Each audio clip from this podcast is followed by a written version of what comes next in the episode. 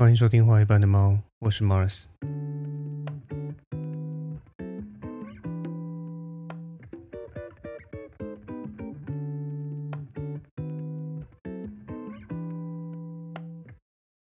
上个礼拜有一则引起公众热议的新闻，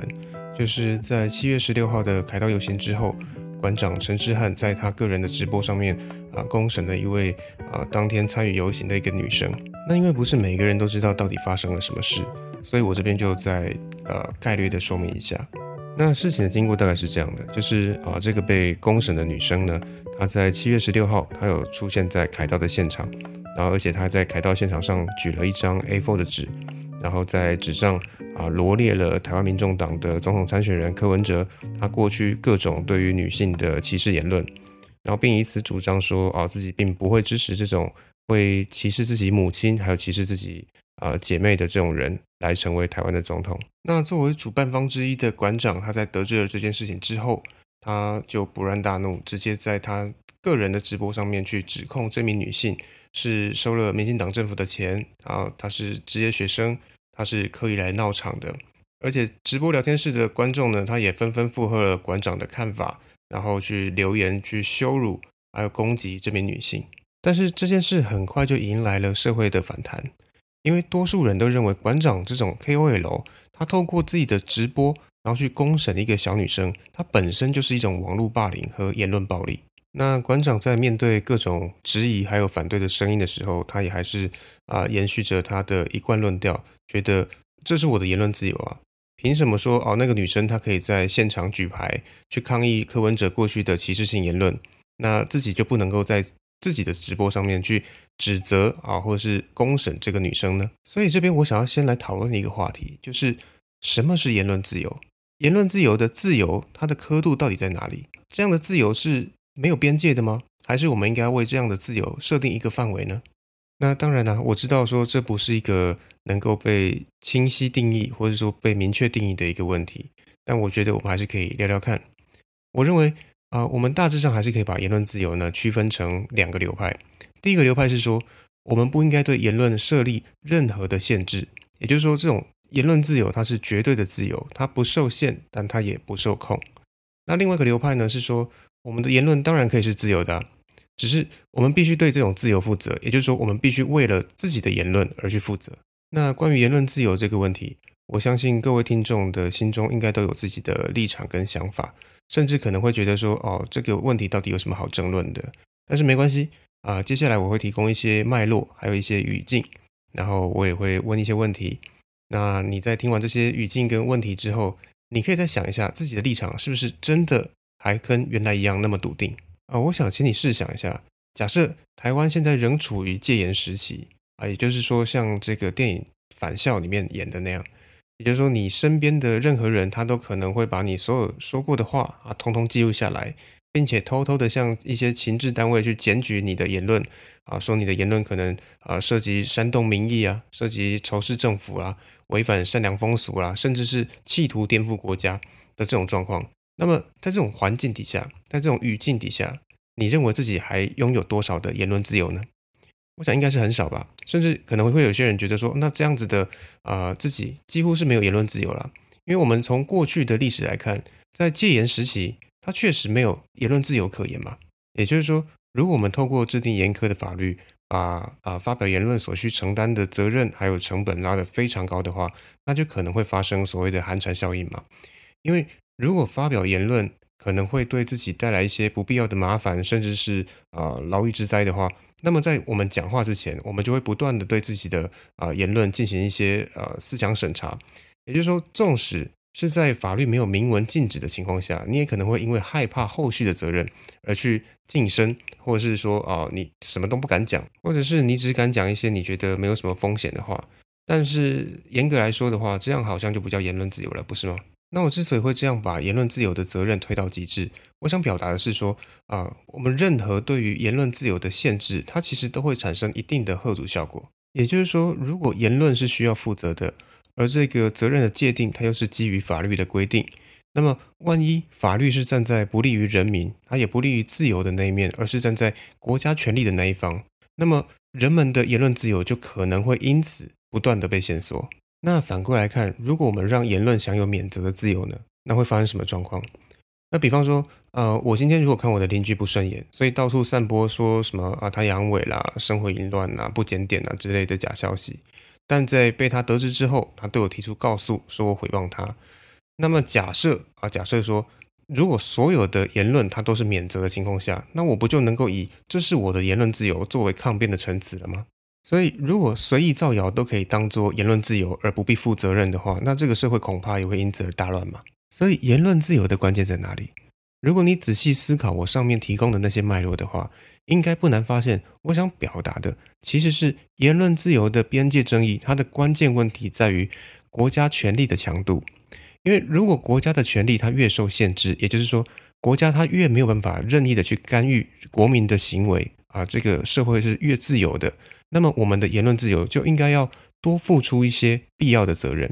反之，如果是国家的权力越大，那我们就越应该要支持言论的免责性。换而言之，我认为言论自由的边界其实是浮动的，就像是温度计的刻度会随着外在世界的温度变化而变化一样。而这个呃，影响言论自由的边界，也就是啊，影响言论自由这个温度计，它的最关键因素就是当下的国家它的权力到底有多大。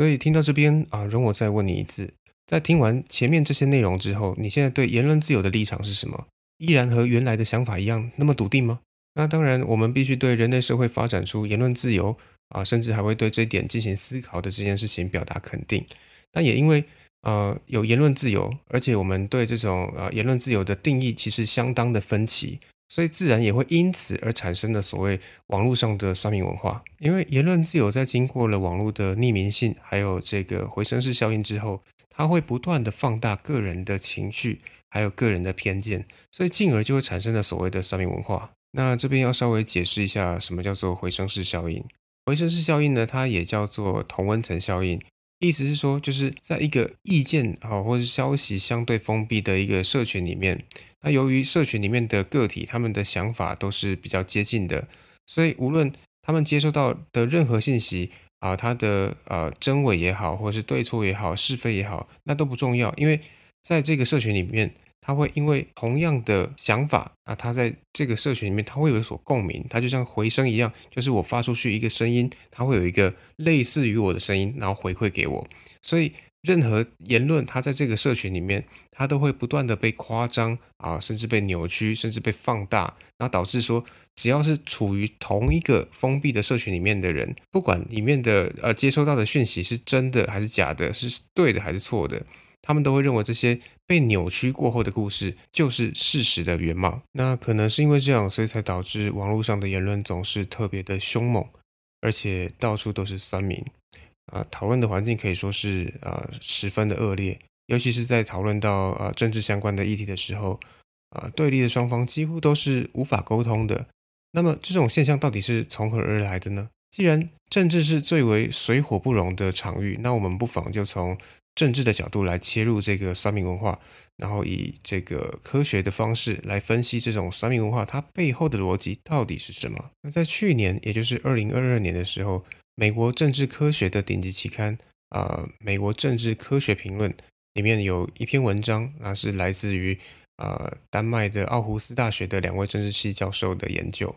那因为这两位教授发现说，呃，丹麦人跟台湾人一样，都觉得网络上的政治仇恨很高，比日常生活中所感受到的那种仇恨度还要来得更高很多。嗯，更白话来说，就是两位教授认为。网络上的酸民比例好像比日常生活所见到的那些酸民还要来得更多，还会来得更严重。所以这两位教授就对此进行了研究跟调查。那对于既有现况，也就是网络上的酸民比例远高于现实生活中的酸民比例这件事情呢，这两位教授他有自己的啊三个假设。那第一个假设是说，由于网络不会实际的接触到其他人。而且甚至我们可以是匿名的，所以我们对于其他人的想法就会比较没有同理心，我们只会关注在自己的啊愤怒还有自己的不满上面，所以这个时候仇恨值就可以拉得很高，因而总是口出恶言。那第二个假设呢是啊这些喜欢口出恶言的群众，他们本来就更倾向把时间花在网络上，尤其是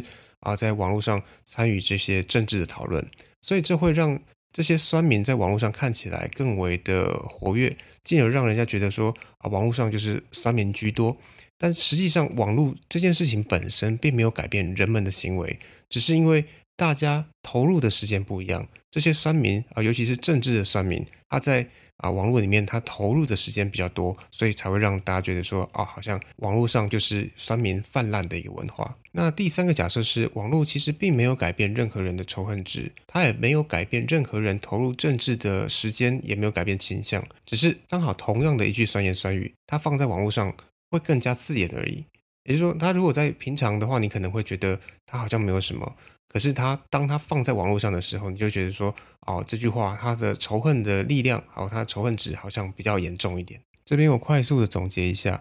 第一个假设是说，由于网络上大家彼此看不见，所以话就会比较敢讲，音量也会比较大，情绪也会更加的偏激。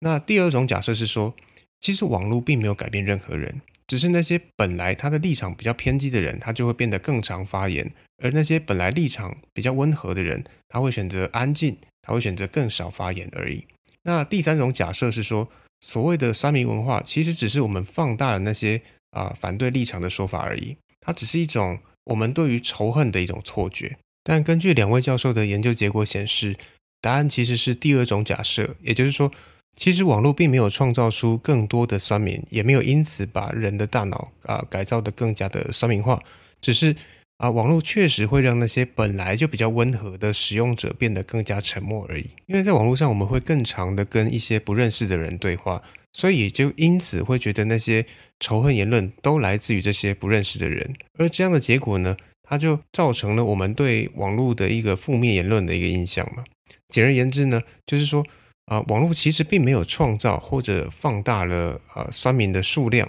只是因为酸民的声音太大，然后因而下退啊，而且也缩小了本来一些温和的其他使用者的声量而已。所以话说回来，从上述的言论自由到我们后面的啊酸民文化的讨论来看，馆长的这个公审他到底有没有道理呢？或者说这个公审到底是不是符合他所说的言论自由呢？啊，我认为。这样的公审其实完全没有道理，而且我也认为说这样子的公审它其实并不符合啊言论自由的定义。那除此之外啊，这还放大了前面所说的这个三民文化的效果。因为不管是从结果上来看，还是从定义上来看，馆长这样的公审，它完全就是一个网络霸凌的行为嘛。因为彼此之间的声量还有这个网络地位，它完全就是一个不对等的状态嘛。那既然不对等，那就不符合比例原则了，不是吗？那么什么叫做不符合比例原则呢？